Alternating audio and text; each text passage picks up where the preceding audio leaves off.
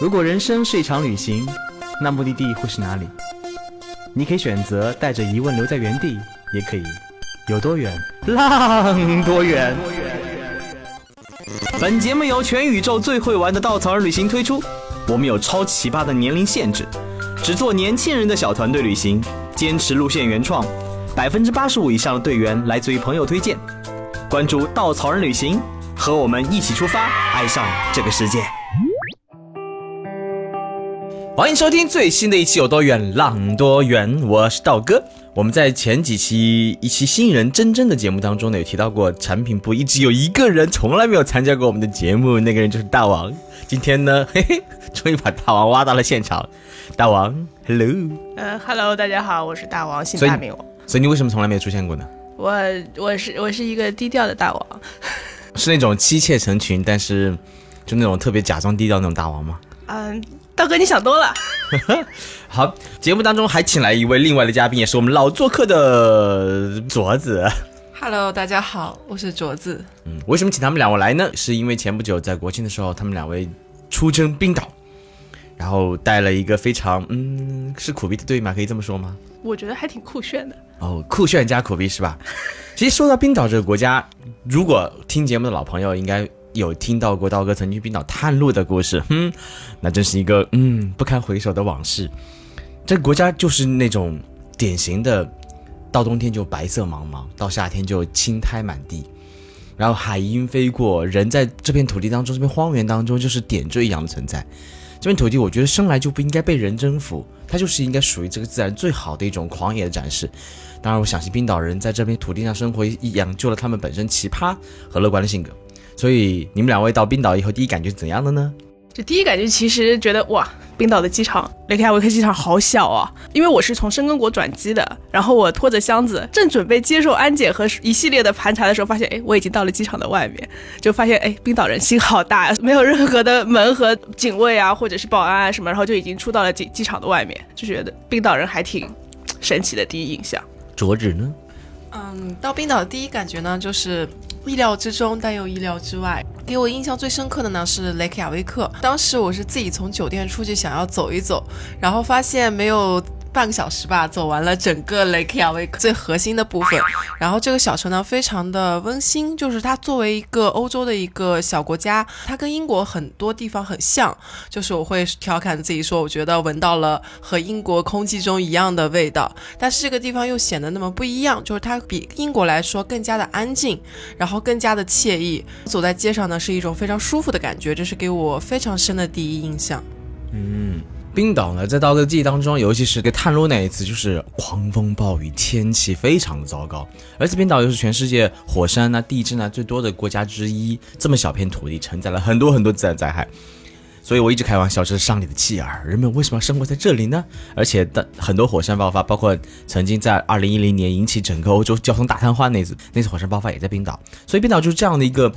天气多变、自然灾害多变的国家，你们两位有没有在过程当中有没有这种亲身的感受啊？我感受相当强烈，相当明显啊！我出发前跟当时那个就是我们工作室的小清新同学，当时他作为我的 uncle 是吧，给我这个提点几句关于冰岛的事情。然后他说，哎，冰岛这个地方就是说，就是非常自然景观非常震撼。但是呢，虽然它震撼，但基本上都在你的想象之中，反正就是照片那个样子。然后我到了现场之后发现。他说的都是什么鬼？一切都超乎我的想象。我们到了大概应该是第三天行程开始的第三天开始，就开始遭遇了非常强烈的狂风。然后我第一次有限的人生当中第一次，我的司机跟我说：“啊，前面那条路我们真的开不了了，现在实时风速已经达到了三十七米每秒，大概已经是飓风以上级别了。”从那个时候开始，我们就不断的接受狂风暴雨的这个洗礼。哎，我记得小宝有次带队也是，他是环岛的行程，结果走到一半，那个好像下大暴雨，把整个桥。冲断了，于是小宝的行程我记得很清楚。当时我们还想，完了，他环岛是环一半再还回来吗？后来很给力的那个我们的车队，他派了辆车到对面来接我们。队员们拖着箱子走过那个断桥，跟另外一车相遇，这是他们很奇妙的一段经历。我在带队的时候，就是道哥探了一次路，带过一次首发。那首发呢是在清明节的时候，清明节那时候还可以看极光，所以呢。第一天晚上我提前天到的嘛，哇，满天的极光，就是我从超市里出来，看见所有人很淡定的那个抬头看天，我一看见哇，极光在眼前跳跃，真的像精灵一样，我就一个人走到海边，开始用手机拍照，真的拍了很多很美照片，但是我到现在都没有敢告诉我的队员们，因为从第二天开始就再也没有见过天晴的时候，每天狂风暴雨，唯一一天天气还不错那一天就十二级大风，真的是哇，那就是冰岛。镯子呢？遇到怎样的天气了？我们还是非常幸运的，因为我们这次到了的前五天呢，天气都特别的好。然后这里要刺激一下道哥以及他的队员们，我们连续看到了四天的极光。再见，那个小编，你继续聊这期节目啊。对，但是。其实是我看到了四天，然后我的队员看到了三天的极光，然后第一天的极光呢特别特别的震撼，然后我也是第一次看到了那个极光像精灵一样的在空中跳动的感觉，然后第二天呢，我的队员还没有到雷克雅维克的时候，我就告诉他们今天有极光，欢迎大家。然后晚上的时候呢，我们就去到那个海边，然后在那边守极光。非常幸运的是呢，它如期而至。但是呢，其实我印象最深刻的呢，还是我们在第一次经历大风的时候，我们因为是环岛的行程，我们走在米湖的那天呢，遇到了大风。然后第一天我们遇到大风的时候，大家都下车，然后站在那里吹风。然后当时我记得我的头发，然后整个从后面吹到了前面，盖住了我整个头。然后我的队员说，我们终于来了一个真冰岛。而当时我跟队员也说，我说举个例子，你去南美呀，你去那个加拿大呀，你去挪威啊，你可能看的。看的整个东西是非常唯美的自然，非常漂亮的是大自然的环境。但来冰岛，你如果没有经历过冰岛的大风大浪 和那种狂风暴雨和那种突变的天气，你根本就没有来过一个真的冰岛。冰岛在一个非常大的一个季风带上，而且又是一个地震板块地方，所以整个冰岛的自然环境就是非常非常的变化多端。前一秒可能晴空万里，下一秒就狂风暴雨啊！再过一秒就是大风大浪开始起。然后冰岛当地人开玩笑说：“哎呀，现在天气不好啊，等五分钟试试。”然后这种环境下的冰岛才是我觉得到冰岛真正要感受的样子。你去冰岛看的不只是那种非常漂亮的风景，而是在这种大风、那种自然的摧残跟雕琢下，形成那种非常独特的自然风貌和人在当中那种感受。我记得特别清楚的一一次是那个我们行程当最后一天要去一个岛，叫西人岛。西人岛，嗯，精彩。呃，大家都笑了。道哥当年坚持把这岛放进去，是因为这个岛是曾经在一九七三年的时候发生过一次火山爆发。那个火山爆发的时候，整个岛有三分之一的新的陆地形成，然后人们放弃这个岛，后来又回到这个岛，重新去还原他们的生活，就没有放弃自己的家园故土。而且你能从这个岛上看到他们那种乐观坚强，那种回到岛上愿意去维持自己所熟悉的环境，向大自然抗争的过程。变岛性格真的很很坚韧。但是去在岛上的过程有点艰苦，就是如果你的风平浪静的时候呢，你半个小时轮子就可以到，但几乎没有团队在风平浪静时候上过岛。我那次特别记忆深刻，我被告知一一般是从四月份到十月份的时候呢，那个那个短码头可以用，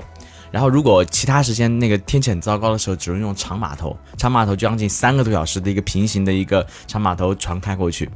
而且风浪很严重，所以呢，那次我就跟队员讲，嗯，我们不好意思，我们的船从半个小时改成三个多小时。哇，你们赚了，可以坐这么长时间船。然后队员听到呵呵呵，然后上去以后就跟他们讲，今天风浪很很严重，大家要么吃晕船药，或者呢，嗯，全程躺好不要起来。结果他们很多人跟我讲，哼，谁没有见过大风大浪？就刚过半个小时，所有人躺在那边一动不动，抓住我的手，刀哥，不，我不行了。然后我就开始边吐边说，没关系，我跟你们一样吐。那半个小时下去以后，整个人到岛上就所有人虚脱。但直到走到岛上，走到那一座一九六七三年才喷发形成的火山山顶，再俯瞰整个岛上那种红色的土地，和下面星星点点的小房子，和对岸的主岛那种感觉，你你就觉你能见证历史，站在历史曾经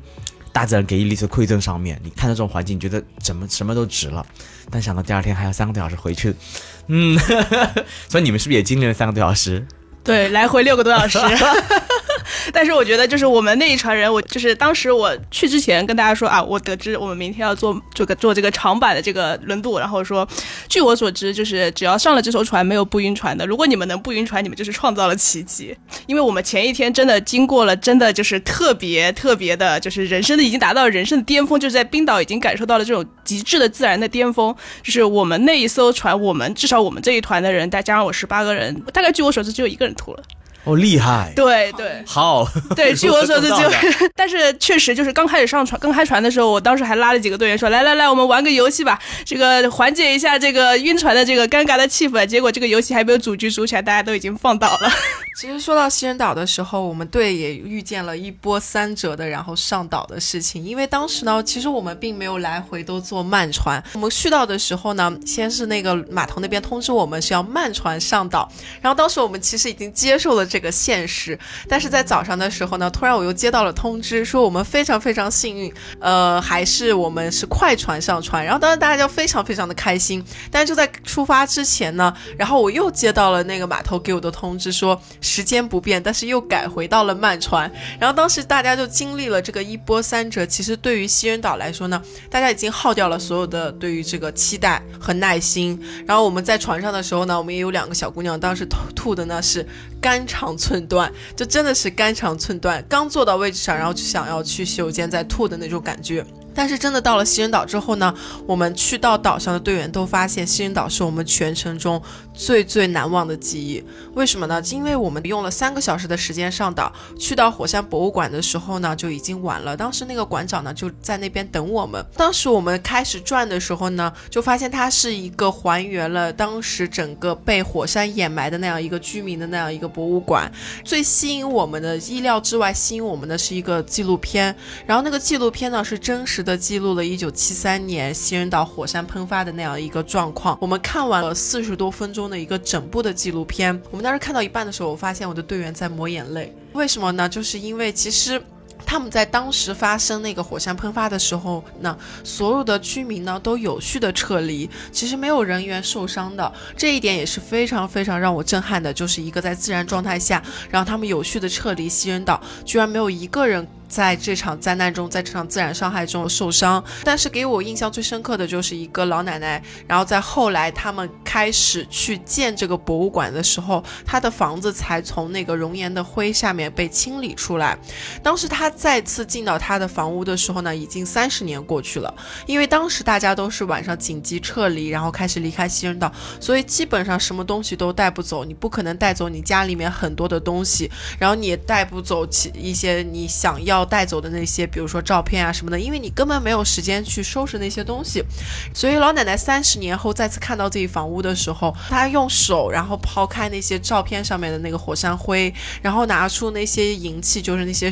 餐具什么的时候，她会说。这是我结婚时的陪嫁餐具，这是我们当时的全家福的照片。然后那个纪录片里面说，他想最带走的其实就是这些当时的一些记忆，因为对于他们来说，这些东西已经三十多年没有看到了。当看到的时候呢，是非常非常的动容和感动的。但是他在纪录片里面呢，他给大家展示了一个门把手，他说那是他最想珍藏的东西。为什么是一个门把手呢？因为在他再回到这个房屋的时候呢，她的丈夫已经在几年前。前去世了，然后那个门把手呢，是他们当时离开他们家的时候，她丈夫关那个门最后触碰的物件，所以对于她来说，那个把手呢是有记忆的，是有温度的。然后当时就是大家看到这个时候，就是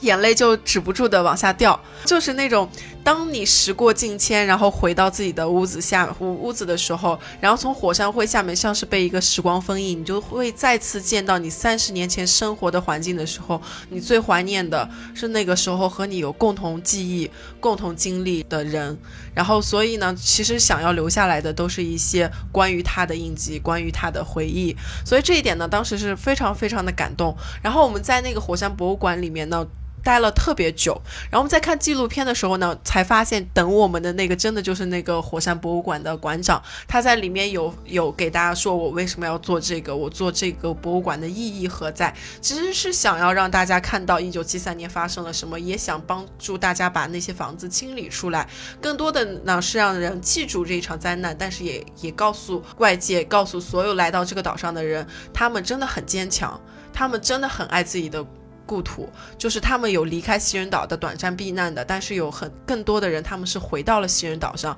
继续在这片土地上面生活。其实西人岛它就像是一个微缩的小冰岛，冰岛大了看它也是一个火山地质的这样的一个岛，然后西人岛呢是一个小的一个因为火山喷发这样形成的岛，所以呢整个其实冰岛来说呢，它的自然条件没有其他的地方那么好，可能有很多的隐形的。隐患可能时不时的还是会有火山喷发，但是他们并不会想着要离开自己的国家，他们是想着如何和这个自然做抗争。当时我们离开那个博物馆的时候，太阳已经落山了，天色刚刚有点。黑，然后就朦朦胧的那种感觉，然后那时候很多那个居民他家的窗户已经亮起了灯，然后我们就开始往酒店走，它是一个大下坡，我们就一一群人就慢慢的走，然后慢慢的逛逛那个小岛，透过那个窗户呢，就看到他们有的人家呢就开始在准备晚餐，然后有的时候他就看到一个人，他们在那个窗户口在看着我们，就是也许没有看到这样的一堆人在街上这样闲逛，就还叽叽喳喳的说着话，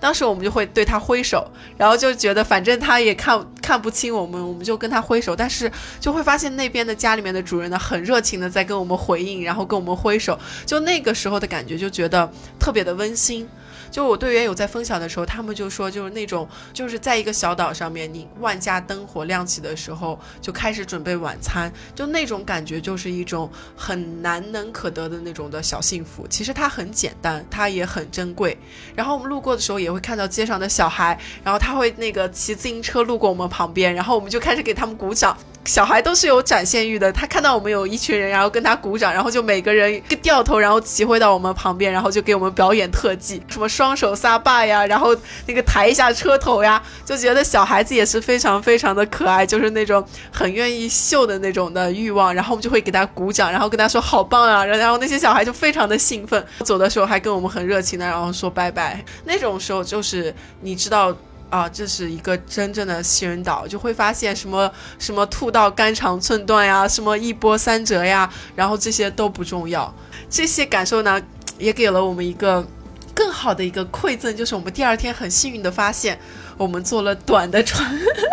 我是来回长船啊，大王也是来回长船对吧？对，我们坐了短的船，半个小时多，然后说是四十多分钟，其实我们半个小时多就靠岸了，大家就还在。意犹未尽的回味西人岛的时候，我们就又回到了那个冰岛的主岛。然后这个时候，我们就发现我们的司机大叔也非常贴心，就是我们一出那个轮渡的那个站的门，然后他就把车停在了那里，然后那个门已经打开在等我们，就那种感觉特别的回家了，回家了那 种感觉。嗯，刀哥是在夏天谈的路，其实呃我很推荐大家夏天去冰岛，虽然物价非常非常非常的贵，比。平时要贵个好几倍，而且夏天是看不到极光的，因为那边快靠近那个北极圈了，所以呢，到夏天的时候呢，经常会极昼，晚上没有纯黑的时候，你是看不见极光的。但是即便如此，夏天的冰岛呈现出一片非常祥和的样子。你能看到所有的海鸟归来，然后地上全是青苔，还有满山遍阿拉斯加鲁冰花，紫色跟绿色跟黑色的融为一体。嗯，经常会蓝蓝的天空，白白的云，一条长丝带在峡谷中走过，我那感觉非常的漂亮。所以当时我的行程当中，觉得要感受这种自然，你要去走很多很简单的步道。我当时找了一个很隐秘的步道，可以看二十九个瀑布。我还找了一个很简单的步道，可以从一个峡谷走另外一个峡谷。好，嗯，一切想着很美好。那是夏天。夏天虽然我当时去冰河湖的时候也没有看到呃晴天的冰河湖，我记得有个队员今年夏天去的时候很认真给我发了个发了个照片，说道哥，听说你没有见过蓝的冰河湖，我发给你看看。我说你滚，他这是夏天去十三天没有遇到一天天气不好。我说你没有来过真的冰岛，哈哈。结果到我带队的时候呢，嗯，一切被印证了。我带队第一次是那个三月底，那时候是能看到极光的时候。其实冰岛除了四月中到九月中看不到极光。在九月中到四月中都有可能能看到极光，但是那个时候的天气就不好，那时候的天气就会比较恶劣，经常会狂风暴雨，那是冰岛真正的样子。我那时候带队的时候呢，除了第一天看到看到极光以外，每天都是狂风大作。有一天我们去黑沙滩的时候，队员很我记忆很深刻，我们拍了个视频，他是抱着那个海边那个接力柱，抱着它根本不敢动，风一吹就把人乱吹得到处乱刮，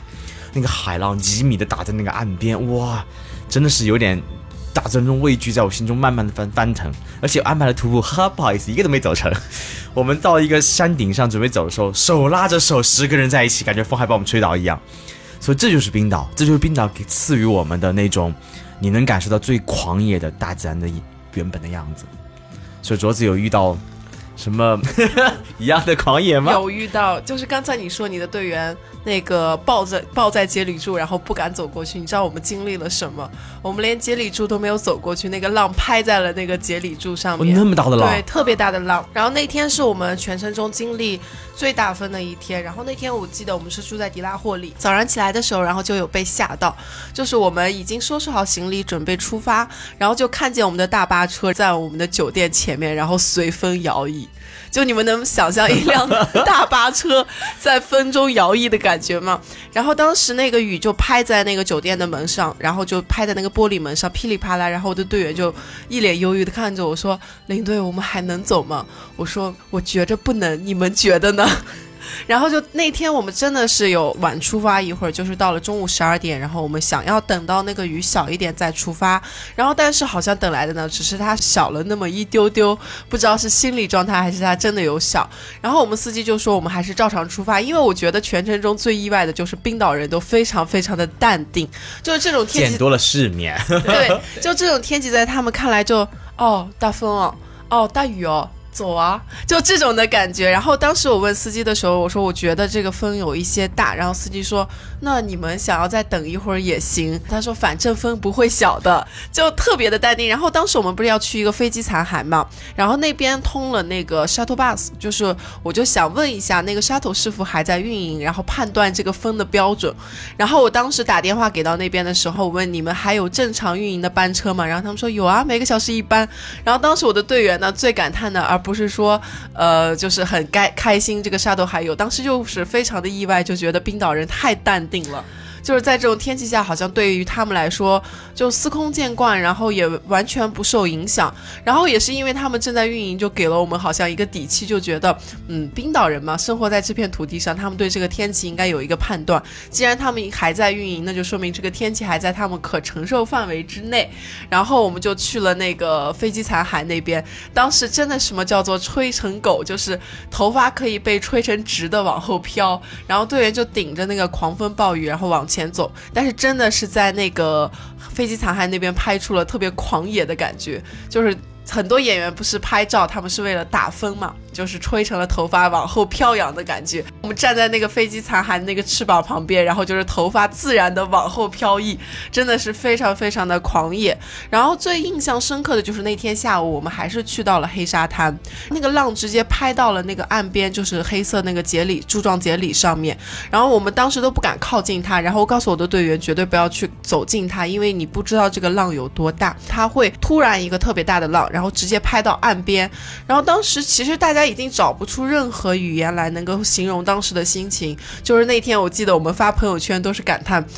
大自然值得敬畏。就是真的是那种你在那里说不出任何话。然后就愣在那里看那个浪一层一层的往岸上拍，那个浪真的是是我此生见过最大的浪。你感觉它又那么危险，然后又那么壮观，然后又那么让你心生敬畏，就真的是印象非常非常的深刻。然后当然呢，我们在那边的时候也有一些就是不太。负责任旅行的游客们，他们想要去拍那个浪打上来的照片，然后就有的人就被那个浪拍湿了，就拍在了那个海岸边，是真的非常危险的。所以呢，就是你当看到有些人还在去挑战自然，就挑战这样的一些危险的事情的时候，你就会觉得大自然给了你，但是你还是需要去敬畏它的这样的一种感觉。而黑沙滩是冰岛排名 number one 危险的目的地，每年都会被浪卷走很多人。然后说到冰岛啊，其实。嗯，大家知道稻草人的尿性，就是就算是纯风景的地方，我们也希望去展现这片目的地本身那些人的样子。我一在研究资料的时候，就发现冰岛曾经是那个从挪威啊、从丹麦很多的那个海盗被流放过去，在那生活逃过去。我在想，几百年前他们来这片土地上，就是嗯，狂风暴雨，然后冬天冻土，夏天也没有什么多好的天气啊，夏天天气还不错，嗯，这样的土地上他们怎么生活下来的？然后是几百年下来以后，他们怎么样形成自己的小王国？然后冰岛现在就三十万人，三十万人有十五万人生活在首都雷克雅未克附近。大家也知道，冰岛最近出了很多很多很精彩的事情，比如说他们足球能进入欧欧锦赛啊，进入世界杯啊，还拿了很不错的名次。他们的手球也进了奥运会的前四强，而且为了纪念这个事情。冰岛人还把他们运动员的嗯男性运动员的那个东西做成了模型，对，放在他们小鸡鸡博物馆里展示着。我的天哪，真的是冰岛的奇葩性格，在这种过程当中下，对我也仔细围观一下，下菜杯好大呢。啊，我们又开车了。然后过程当中，我就我一直在想，冰岛的性格怎么那么有意思？包括他们很多的宗，他们是信新教的，然后新教本身那个教堂的建筑也像一个宇宙飞船一样。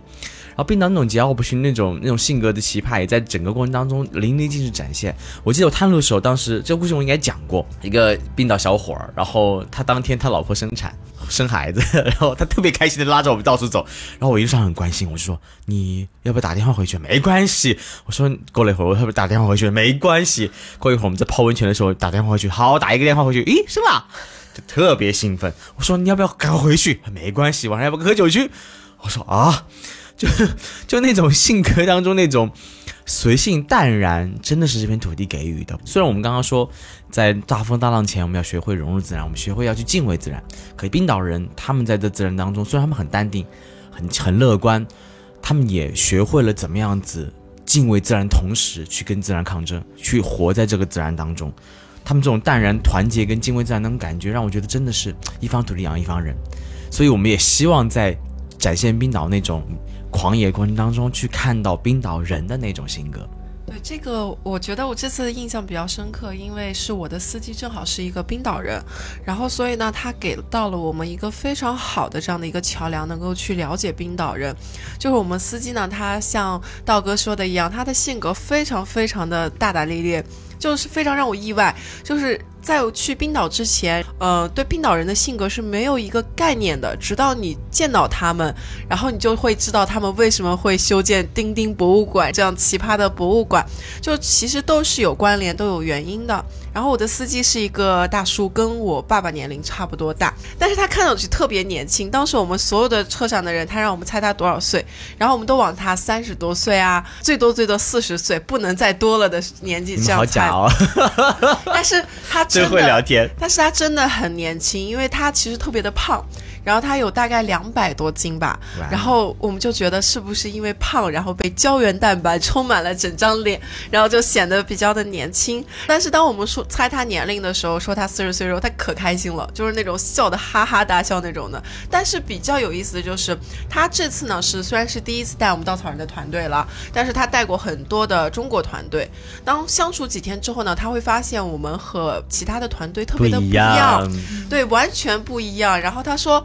从来没有带过你们这样的队，就是我们去到的地方，然后选择的都非常的小众，然后也比较有意思。然后他会说：“哎，那些团都不来的，我从来没有带他们来停来停留过这个地方。”然后司机一开心呢，然后就会给我们停一到两个，就是那种隐隐秘的地方，说：“既然你们这么的独特，我再送你两个独特的地方。”对，就是刚开始的时候，他非常的高冷。就是第一天我们在做自我介绍的时候，我我有观察他的表情，他就感觉一副很嫌弃的表情，然后在那打打量我们，然后我们就在想，哎，是不是又没有系安全带？是不是那个安全带扯得太长了？然后那个他生气了，然后怎么怎么的？然后就是会很关注他的心情，但是后来发现他只是很关注到每一个人有没有安全的坐在那个座位上，然后但是他那个表情也不是高冷，后来发现他跟高冷这两个词完全没有关系。他没有去过中国，但是他特别喜欢吃中。中餐，他能分辨出来湖南菜。还有贵州菜，他如何分辨？冰岛就一家川菜，我记得就一家川菜馆啊，不不是就一家那个中餐馆。他自己研究食谱，哇，厉害！对，特别厉害。而且更厉害的一点就是他的性格就有点像我们中国的东北人，就非常非常的那个健谈，然后非常的外向。然后他就跟我们讲说，我们冰岛什么东西都太贵了，而且冰岛人也不吃辣椒，然后在这边根本买不到好的辣椒。那他怎么能够满足他喜欢吃辣的习惯呢？他自己租了一间公寓，然后因为他自己一个人。住，他就把客厅变成了一个蔬菜大棚。他在他家的公寓里面种种辣椒，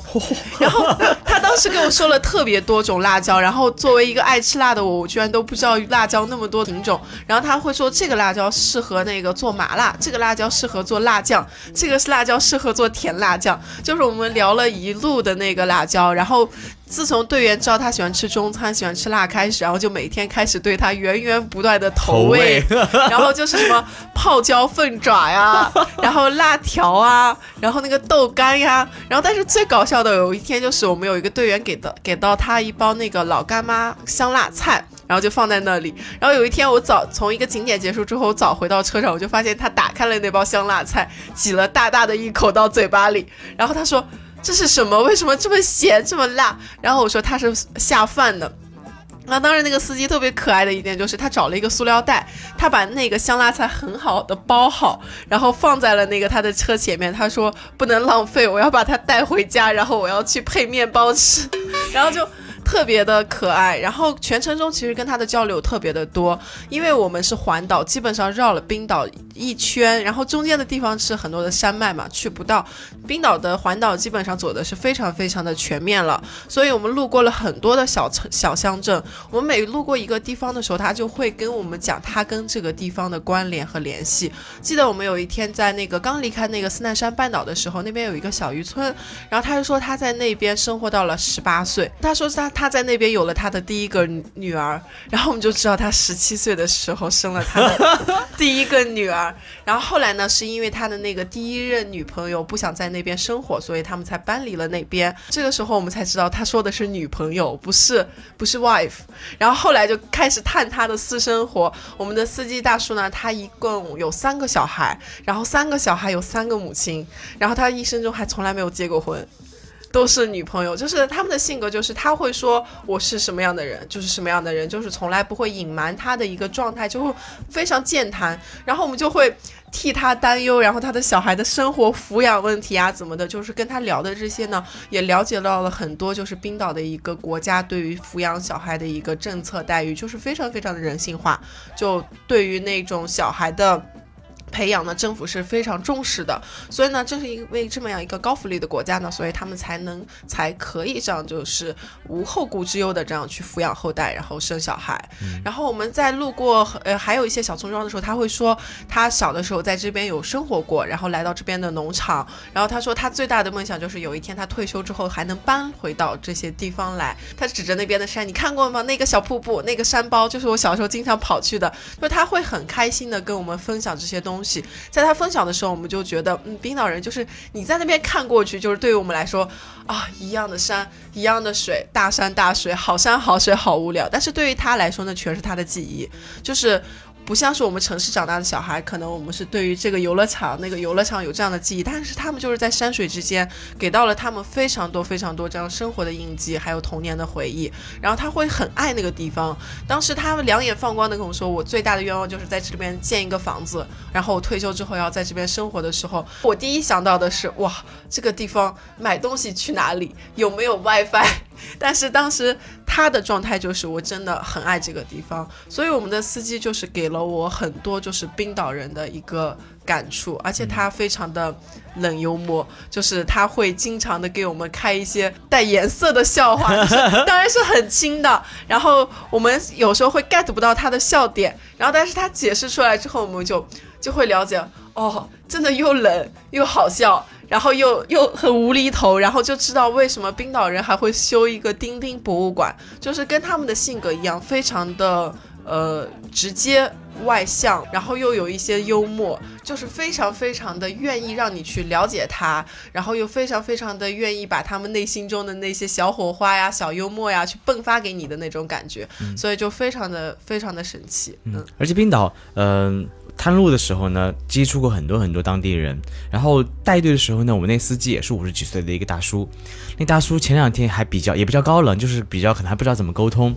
过第三天开始。他他的家庭，他怎么成长的，他的所有照片我全都看过了。对，他每天都会打开手机来看我的女儿，看我的女朋友，看我什么样的。嗯，他的家庭身世，还有几任女友，我全都知道了。他每天都会找机会跟你聊天。而且你去过北欧，你去过挪威啊，去过丹麦啊，你去过芬兰，你会发现，哎，这些人很高冷，因为整个北欧的人他很不擅长 social，他很喜欢就是。你看过一个漫画，就讲的是芬兰人怎么逃避自己的邻居，怎么排队，就每个之间隔好几米。那冰岛，你发现人很直接，很不一样，不像不像其他北欧的地方，就是他不开心就不开心，开心就开心，完全挂在脸上，很直截了当，不会拐弯抹角，而且人很热情，很简单。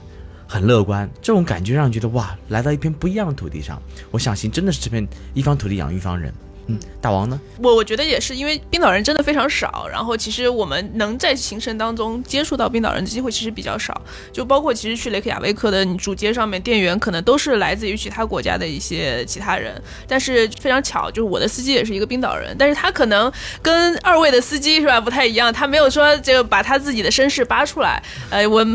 没有没没有去聊这么多，但是但是我也感觉到就是可能跟我印象中的北欧人完全不一样，他会愿意去跟我们聊，就是记得很。很清楚，当时当时第一天我们从雷克雅未克出发的时候，然后车子开出去去斯奈山半岛的那个路上，然后他也说啊，这个路啊，这个路啊，以前我们要从那个山后面绕，但是现在呢修了隧道，哇，现在非常棒，非常棒。然后然后然后他会开过一一户人家，然后他在那个围栏上放满了 bra，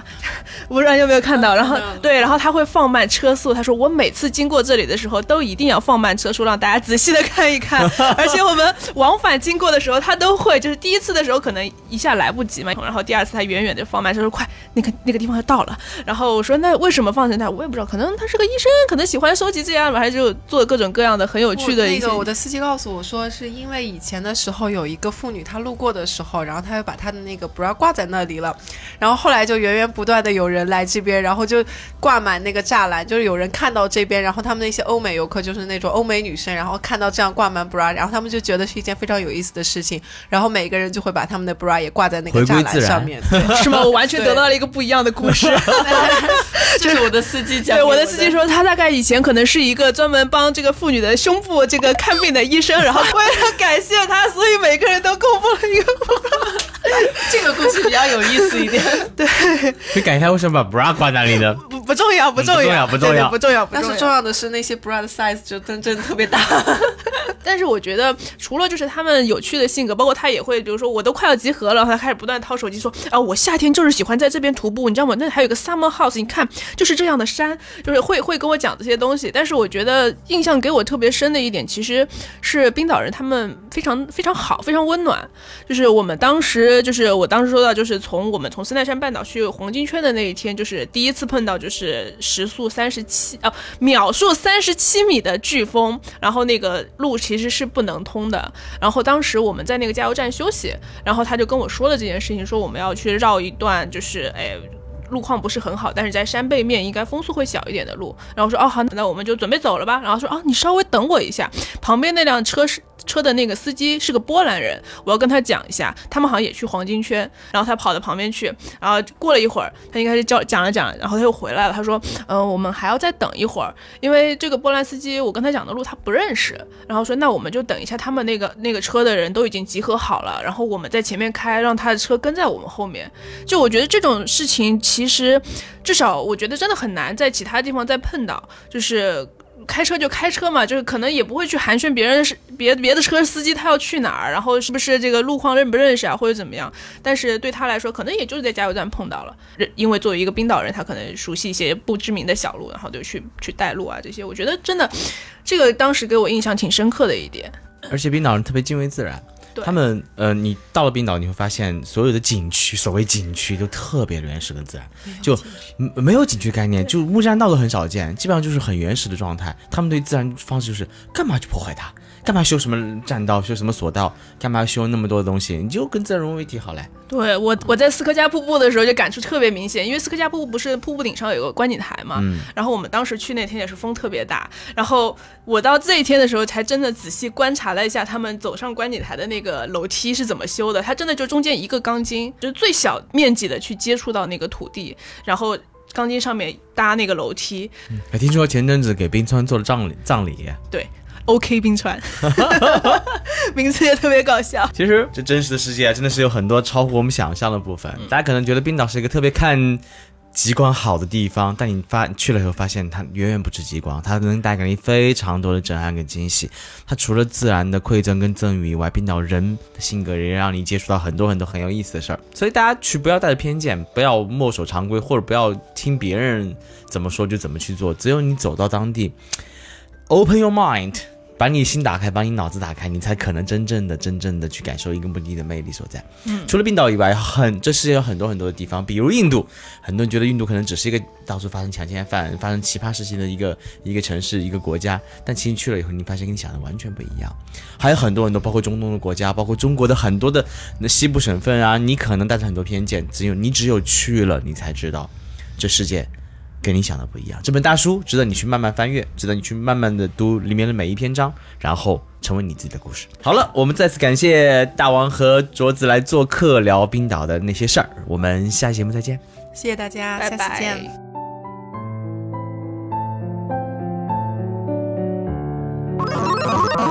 请搜索“稻草人旅行”，和我们德艺双馨、颜值出众的领队一起出发，爱上这个世界。